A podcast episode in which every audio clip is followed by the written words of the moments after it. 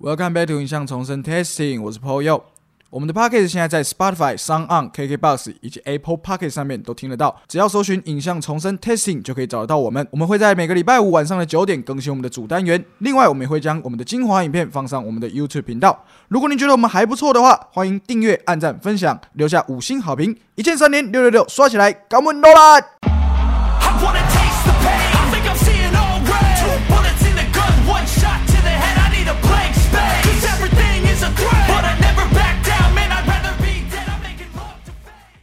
像这种综艺啊，那你们小时候都有，就是也是看一些有看一些综艺台式综艺。哎、他说因为我小时候、哎，你明明就比我还年轻，你们小时候对没有我们我们的差不多吧？没有，我看那些什么三年次我猜啊天，天乐小时候看的应该是百战百胜的，应该是应该是哎我小时候天天开心哎、天天开哎，心。这个真的这个真的太久，这个真的然后六日是金舞台啊，你看我金舞台是什么？金舞台是什么鬼？他天天开心只有一到五啊，啊六日会变金舞台啊，然后礼拜那个六还有中国民间故事哎、十二点五十分播，是李茂三是不是？没有哎你可以跟我们，你可以跟我们稍微解释一下，说这两个节目的内容是什么吗？哎因为这个真的年代差比较多一点，不好意思还真的没有听过什么金金舞什么的，哎、你没听过天天开心吗？听过听过，但不知道那这最。早对我而言，我个人最早而言就是龙兄虎弟吧，哦就是小哥跟张飞这样。哦哦，我他们我我那个就是我是奇葩说啦，他们那个是固定班底，但是他们三十分钟的时间会分三个、三个、三种内容。然后前十分钟大概是唱歌，然后中间十分钟会是那个演个戏、演个桥段，然后最后十分钟应该我已忘了，应该就是访问或干嘛这样子，就是这样分三个、三种内容这样。就是天天的节目这样。对，它是天天的节目，天天开心，天天开心，你们可以上网那一定找得到啊。你竟然记得 slogan 太厉害。那太厉害那个精精武门吗？是精武门吗？金武台，哦，精武台，不然精武门是那个 I wanna know 你被是那个金色的舞台。哦，对，它他就是是同样礼拜一到礼拜五的这一群人，然后他们到礼拜五就会呃跟原本的内容有点不一样，那也是戏剧性的演出，然后在礼拜六这样子。嗯嗯啊，大概是哪些人？司马玉娇啊，这个你知道吗？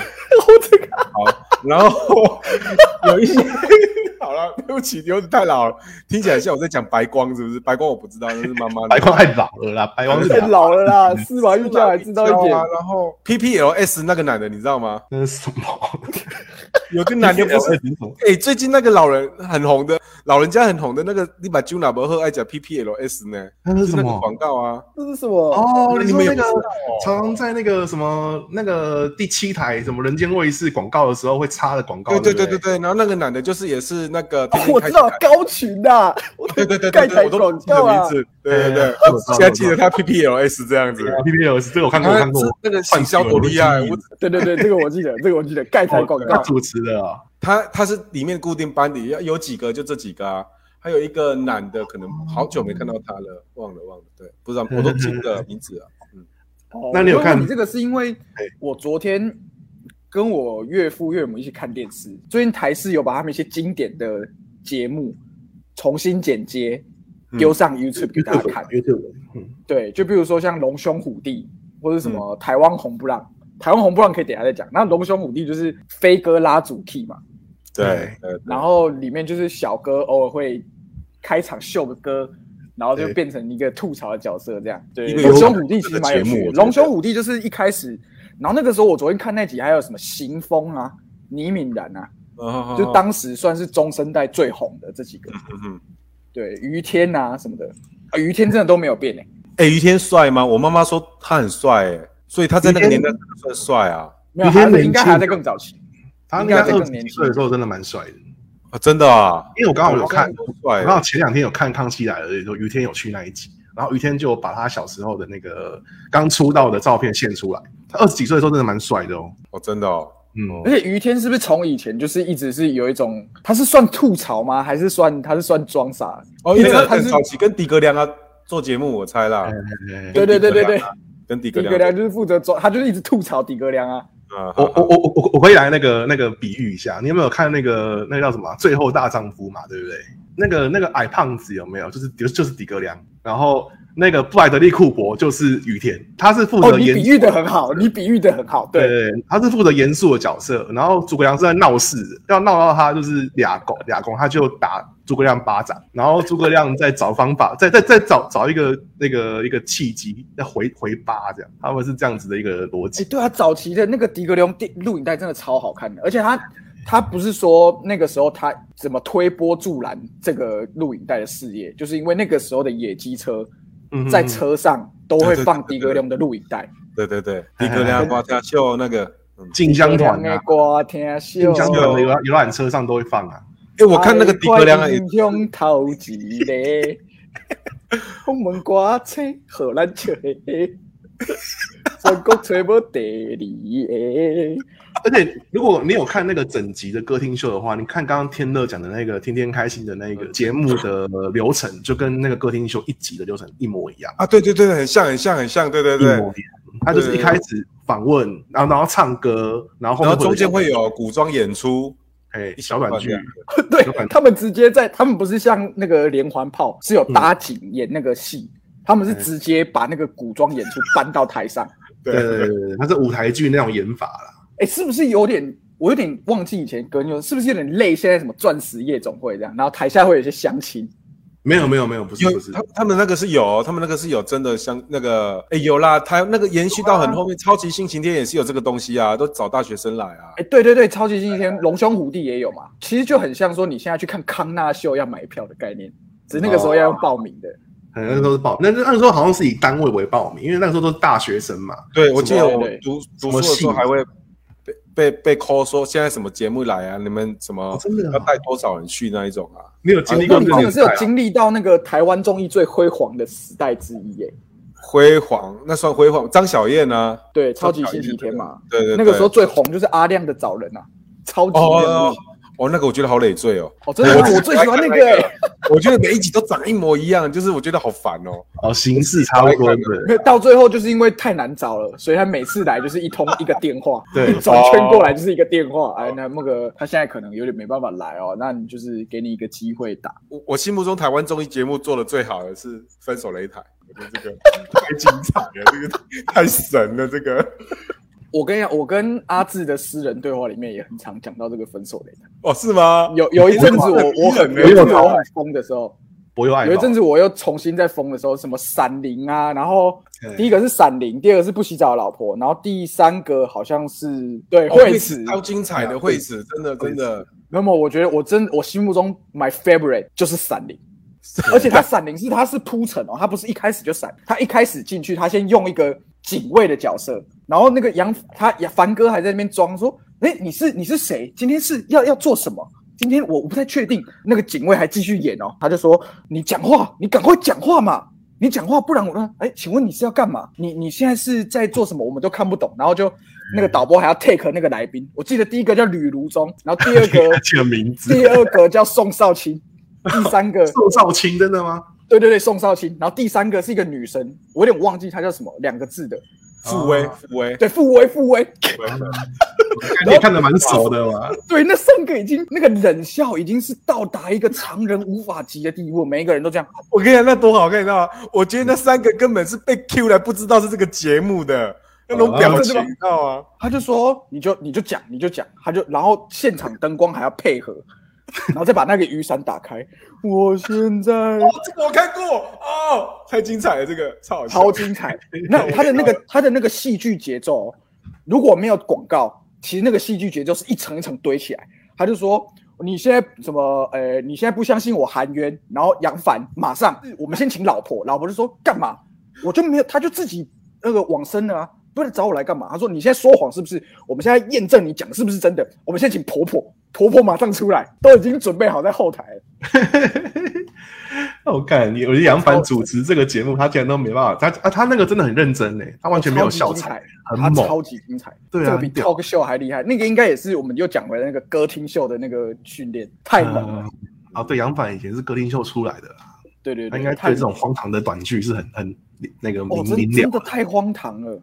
嗯，而且这个东西又讲回到我更小的时候，因为分手擂台好像是差不多看国中了吧。宪哥主持一个节目叫《天堂与地狱》，在东升的子公司叫超市，嗯，然后《天堂与地狱》它是怎么样呢？原本像《分手擂台》是每一个小时一个故事嘛，可是他把它做成像影集一样。好比如说现在第一集他讲婆媳问题，然后他开始铺陈铺陈，礼拜二他就讲他们夫妻之间的问题，然后礼拜三他就揭晓说哦，他们夫妻是有问题，其实因为丈夫其实是同性恋，然后马上 Q 那个同性恋的恋人出来，这样啪啪啪层层堆叠，哦，超级精彩。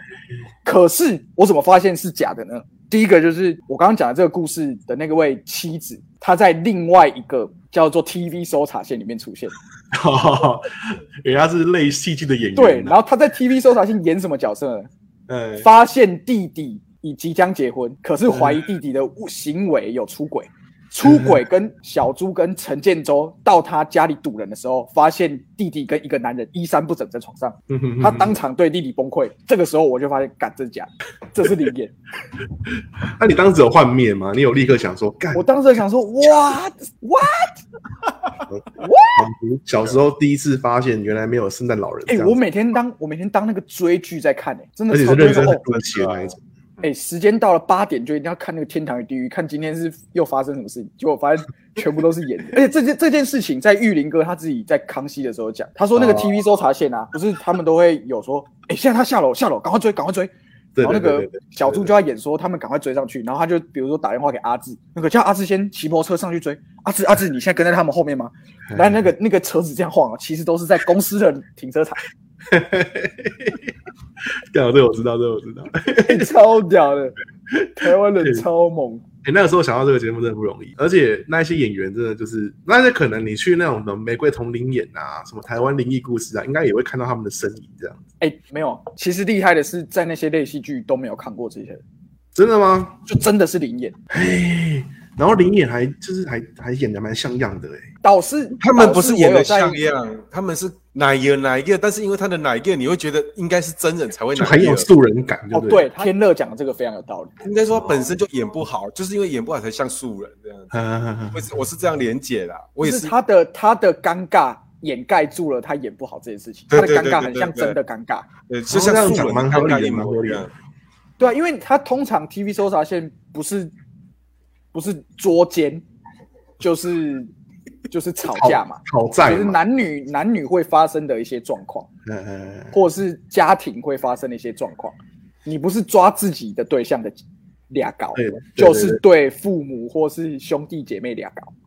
其实还蛮写实的，他没有，其实 TV 搜查线的剧情都没有太荒唐。对，而且你就会觉得说，这个好像是真实会发生的故事，居然有人会把它全程记录下来，放在电视给大家看。对对对对对，这个就是沈玉琳抓住大家的心理，嗯，其实他真的蛮厉害的。对，而且而且他里面安插了两个角色，要去当这这个冲突最激烈的时候，就是我们说戏剧有铺陈跟高潮嘛。哎在他到高潮要怎么掉下来呢？就是让罗志祥跟陈建州这两个角色让他掉下来。哎，不要这样，不要这样子，不要这样子，不要这样，哦你是男生，不要打女生劝架，，哎不要这样子，不要这样子，冷静一点，你是男生。劝架，让他们去劝架。我觉得这个以前真的太猛了。所以，所以其实沈玉琳也蛮懂古典三幕剧的，他那个戏剧结构就是用在那种写实的情境中也用得很好。对啊，因为你铺陈他一开始嘛，TV 搜查线真情大考验。我们今天的委托人阿志，你好。哎，不好意思，那个我们我那个老婆最近不知道为什么都不太想要跟我就是就是行房，然后我哦，觉得好，没问题。我们现在的这个哦，工作人员已经在你们家楼，在他的公司楼下啊。我们现在就用一些假的技巧把它调出来，然后两个人就一样戴着耳机在那边看。等一下，等一下，等一下，他要去哪里？他要去哪里？跟着他，跟着他，跟着他。阿志，阿志，阿志，跟上去，跟上去。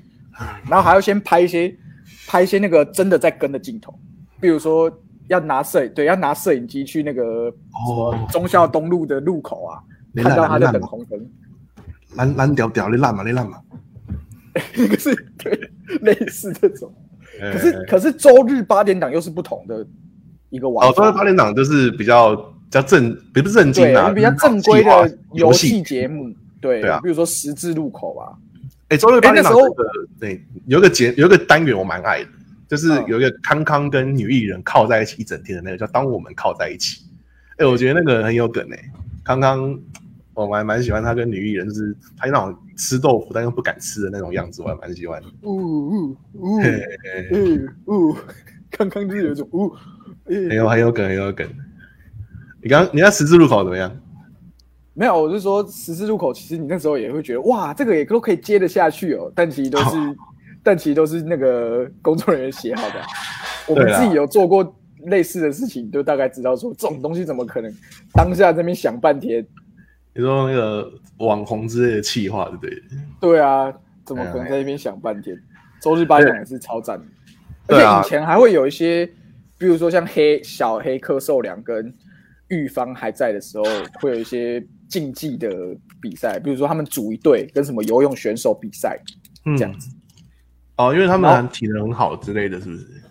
就是对，有一些人体能很好，他可能就会有一些说，比如说主持人他可以用一些道具，比如说嗯。宪哥他就可以有蛙鞋、啊，但是因为黑哥他体能很好，所以他就单打独斗啊，比如玉芳他就可以什么做橡皮艇跟国手 PK 这一类的，我我知道，就觉得以前那还蛮有趣的啦。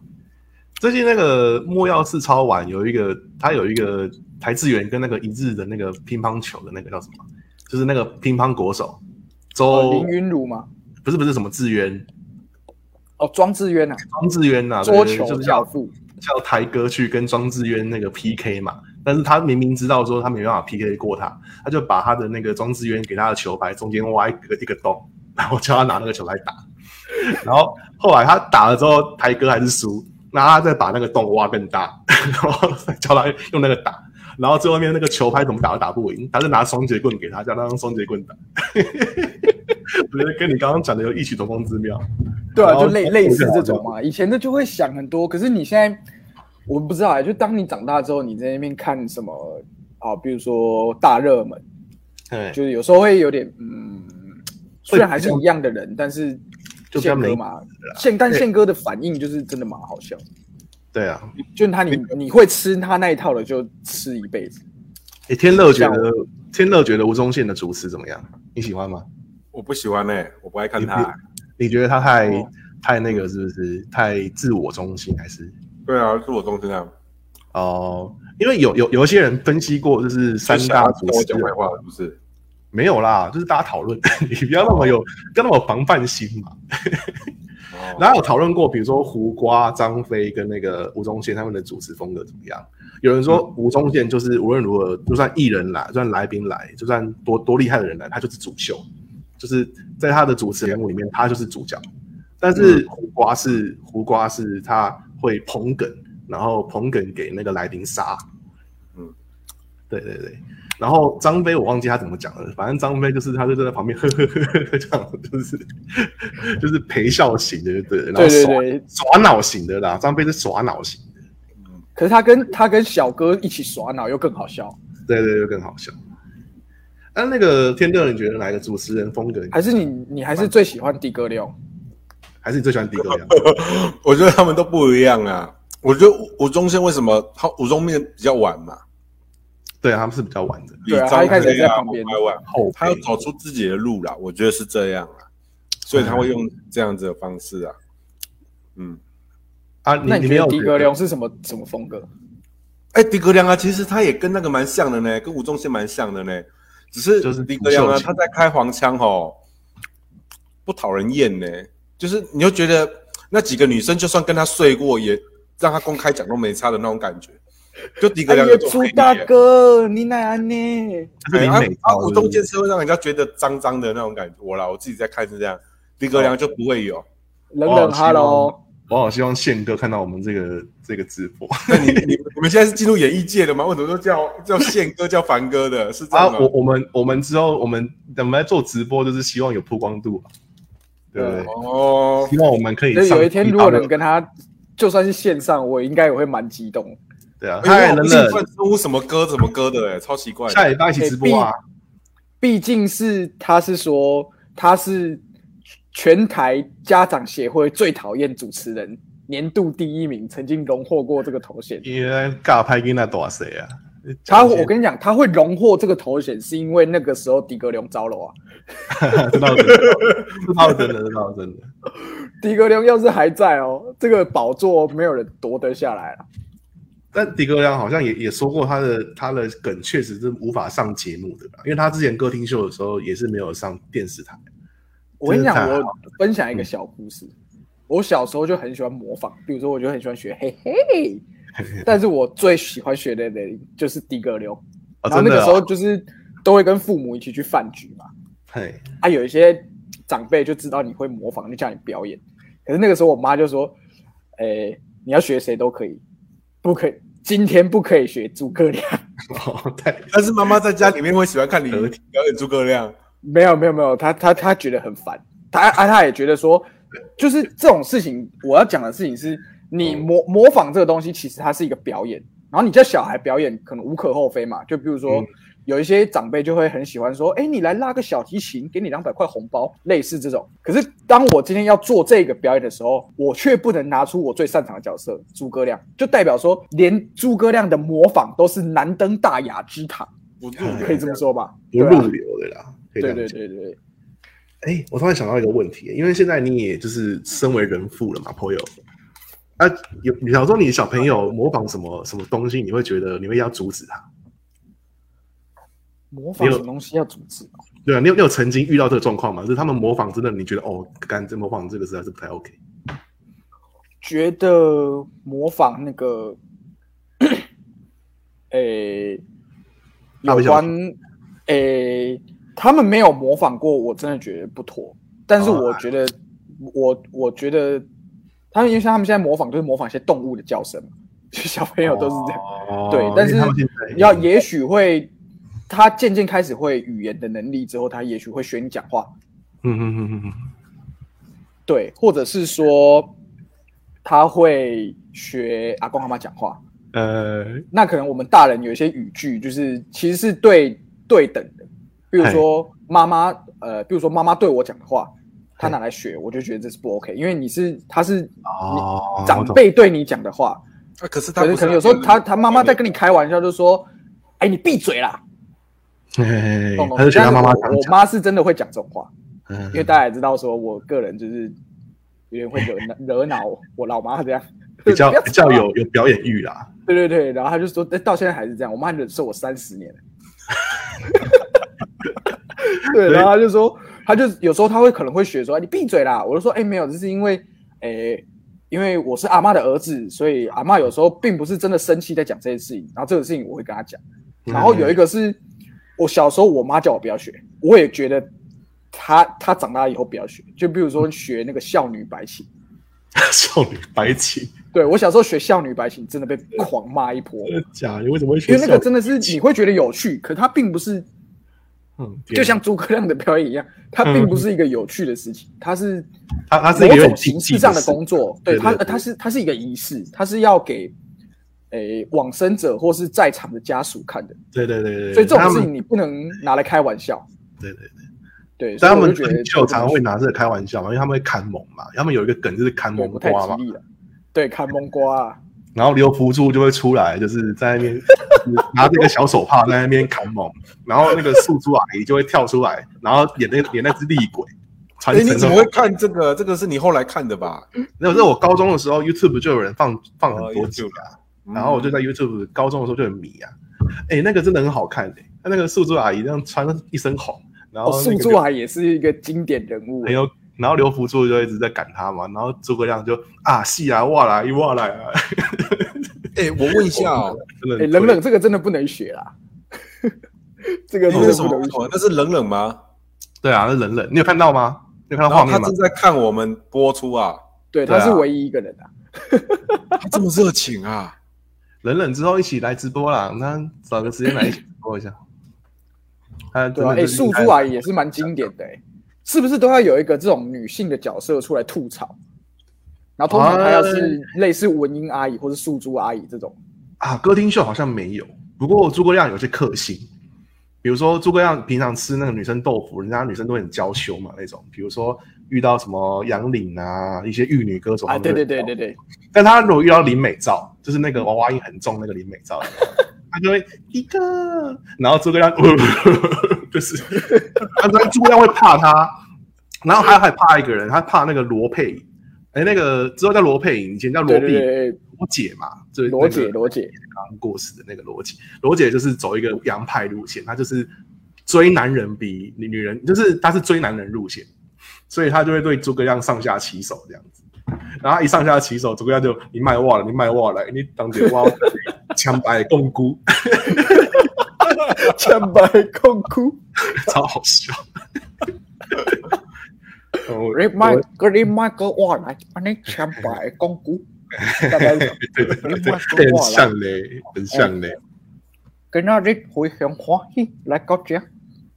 对啊，他还有好像好像陈美凤也会也会那个给他一些就是对啊，也也会反击他的对了，反正他有一些克星，他我都很好兄笑。弟天呢，跟那无来，我我一个人伫遮主持。呵呵呵哦，真的，而且我今天看那个新闻啊，他就说苹果直击诸葛亮找到了，这个更新时间是二零零九年二月二十号。他刚复出的新闻，对不对没对？有他，他刚被找到的。然后记者问他说：“哎呀，你是诸葛亮吗？”他说：“我现在很可怜，过来招楼啦，马 随即驾车离去。真的假的？真的假的？对，而且那个时候上一集我不是跟你说，我问我妈说诸葛亮跑去哪嘛，他就说他招楼啊。然后陆陆续续这几年，这个十年，他就说他在南部地区什么浙比尔宫，嗯啊，但是还还是有在玩赛鸽这样子。哦，哎有听说有啊，我小儿子送我这个卡通表，对，他说什么有被看到带小儿子高雄逛夜市这样。那他是说那个用杨老板带他出来见世面，就是带他出来 牵他出来付出，他就说杨老板，杨老板原谅我了，我很感动。你看我小儿子问我要付出，还送我一个卡通表，这个表杨老板是超级凶狠的那个，他那男哎、杨老板之前，他之前杨老板听都听说他之前生前他就是有被那个有在绿岛就是关过嘛，因对啊杨老板是背景很硬的嘞。听说因为之前在绿岛的时候，那个狱主好像对那个犯人就是有一些刑求的，对了，然后他就在监狱里面故意搞事，搞到大家暴乱，暴乱之后新闻去报，然后才把这个事情抖出来，所以他之后才让他们有声望，是因为他很多大哥是那个时候绿岛事件，嘿很屌哎、我他在敢在狱中做这种事情，好像周润发那样子。哎，这个我念一段记者，他说本报记者夸他说朱大哥你气色看起来不错啊，没获回应，也许因为突如其来的访问，朱大哥略显紧张，手中咬了一半的黑轮还掉到桌上。他太久没有上荧公幕了，他吓到了啦。还是记者有问题吧？哎，记者写的很巨细靡遗耶，二零零九年的记者就这么屌啊，哦，没有没有，我觉得十几年前的记者真的是还蛮离谱，就是那个时候一周刊刚进来，然后狗仔队刚兴起的时候，那个时候一周刊不是有一个什么什么一个化名成什么的，忘记什么狗狗轮还是什么，反正就是会讲一些很干的、很靠背的话。哦，对了，讲讲讲什么讲笑话啦，是讲笑话吗？讲笑话啦，就是那个就是孝顺的孝，然后化学的化，他就说他在是讲笑话，哦哦哦哦，讲笑话哈，天乐应该有记得吧？讲笑我知道，我知道有，一个小狼味，有个小狼味。对对对，哎他就说讲笑话，发现什么在东区闲逛的时候遇见谁谁谁怎样的，对对对，哎干那个东西都写的很靠背嘞，比现在的记者写的还厉害。这个新闻才让我们台湾变得这么有趣啊！嗯，这个真的是，虽然说觉得如果你是名人，应该会觉得超烦。哎呀，而且那个时候真的是很多创举，他们就是那个时候不是也是 SARS 吗？然后是比现在的 COVID 还严重很多，因为他那个是传染力超强，然后致死率超高。他们对不是把他们封在那个和平医院里面，嗯结果一周刊的两个记者居然潜入，好潜入和平医院了，这么厉害啊！潜入和平医院，然后拍照，然后用文字叙述什么，直接爆一个出来，哎，超屌！这是简直行为艺术啊！对啊，你看那时候的记者多有格调啊！格调啊，对啊有那种有调吗？是这样讲吗？就是潜入战地的那一种心态，好像好像他他是为了普利兹奖来去做这个报道的样子。普利兹奖，对啊，现在现在新闻记者每个都抄网络的新闻，有够有够那个有够没。用啊！啊，之前他连和平医院都潜进去，这跟潜入战地差不多意思。对对对对，类似这样啊，对啊，对啊，战地记者冷冷冷说没有人敢潜入方舱医院，你是是想被党处理吗？哎呦，我我们你家有听过？你们有听过方舱医院的歌吗？我听过天乐应该没听过。我没有，天乐没听过。方舱医院真神奇，治病救人叫武器。天乐，你可以去听听看那个方舱医院的歌，超屌。叫一个小朋友，一个小男孩，然后唱那个歌颂党的歌。我我我帮天乐科普一下啊，因为方舱医院有点像是就是台台北的那个和平医院的那个东西，就是那个时候武武汉肺炎刚出来的时候，就有就是方舱医院也是锁院，然后后面为了要就是帮他洗白，就是方舱医院的污名，就是请了一个小朋友来唱一个爱怨歌曲，嗯，对，对吗？我中觉得这样爱国的心。对对对对对，类似。我今天哎，讲到这个，我今天看那个眼球中央啊，他说他们近年来不是很爱拍那个抗日神剧嘛？哦，对对对对对，然后有一部抗日神剧就是叫什么飞虎队什么什么的，就是反正讲那个时候因为那个为了要对抗日本嘛，所以嗯。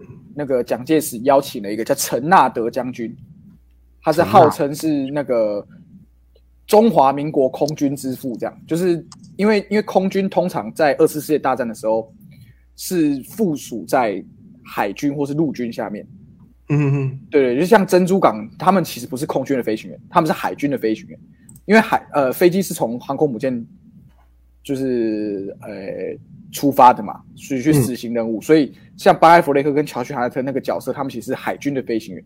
那这个抗日神剧呢，在这个陈纳德将军的带领下，就有一些来自呃美国的这个叫志愿的军人啊，他们就来这边帮助中国人打打日本这样，然后里面他就不知道为什么就有个黑人角色，我不知道这到底是不是真的有。一个黑人角色，就跟他们那个时候空军或者是训练的吧，详细我不太知道，在训练有一个女、当地的女农村女子产生了一个情愫，他就说他就说 You go，然后因为日本人在轰炸那边的，所以他就说 You go, you go。那个那个女生就说 “You go”，别赶快回美国这样。然后黑人就说 “I want to take you back to U.S. Let's kill some Japanese。”然后他就说，然后那个女生就说：“你爱我，你要活下去。”然后黑人居然开始讲中文：“ 我爱你，爱中国，我们一起打倒日本人。”哇哇 我真的哦，真的有这一段哦，我真的不行了。周的，我很精彩稍欸后我把那个眼球中央的连接贴给你们，那个真的太，哦，那个太崩溃了。好精彩哦。你看，你想想看啊，一个黑人，然后穿着那个抗美就是抗日的那个衣服，呃，二次世界大战时期的军服，然后那个女生绑两只辫子嘛，农村女子，然后对着黑人讲中文，你爱我，爱中国。我 刚刚搜寻一个关键字叫“黑人爱中国”，我就看到一个影片写“黑人我爱你爱中国”，应该就是这个影片。我在想对，我我真的不行，我爱你，爱中国。他们他们好像真的就是请蛮多网红来，就是帮他们做一些就是中国很厉害的一些文宣，有没有？哦，对，大外宣呐、大外宣呐、对啊，有还有一个黑人也是穿着那个军装，然后就喊，那就唱那个那个那个叫什么爱国爱国歌曲啊。哦，我突然找不到那个关键字，哦。这也是蛮好我看那个，我看到那个你，我爱你，爱中国。啊，他唱那首《没有共产党就没有新中国》啦。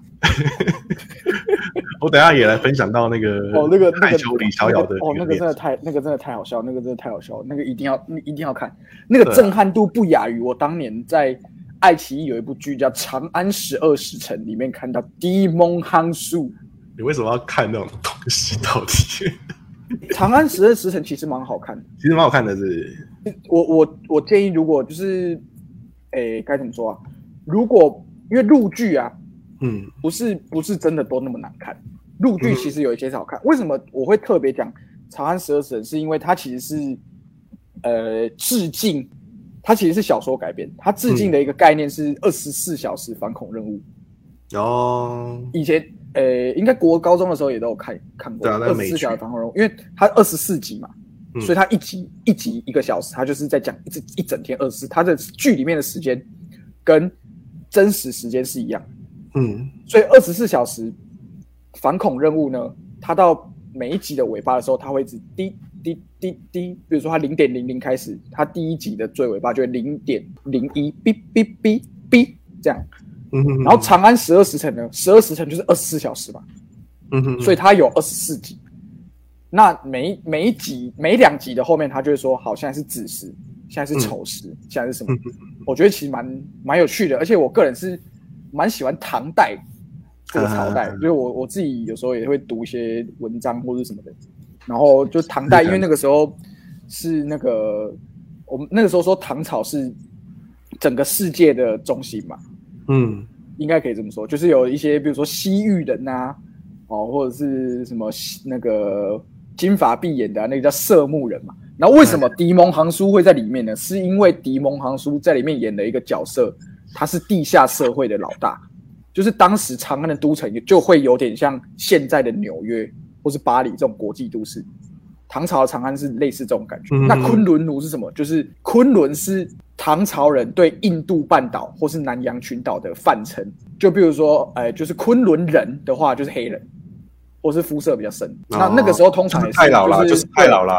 对对对对，那个打工度假啦，就是他们会去南洋群岛或是更远的地方，会把这些昆仑人呢，皮肤比较深色的人骗来唐朝，然后就把他们当奴隶使唤这样。那提蒙航叔蛮像最近的一个社会事件。那个迪蒙航叔在里面演就是一个摆脱奴隶的身份，然后靠着自己的能力，在地长安的地下社会建立了一个地下社会，这样、嗯 underground 的有秩序的这样子。然后我那时候就看，哇，太好笑了听。起来很有趣啊，听起来很有趣啊。对，我觉得是蛮有趣的，真的有有机会可以看一下啊。我们最后乍乍听很像那个爱国的剧剧对吧？集这样，长安十二时辰是在讲唐朝的故事嗯，蛮有趣的。嗯但是哦，我最近也会看一下小说。嗯，好，谢谢大家，我是 Paul Yo。我是天乐，谢谢，我是阿志。谢谢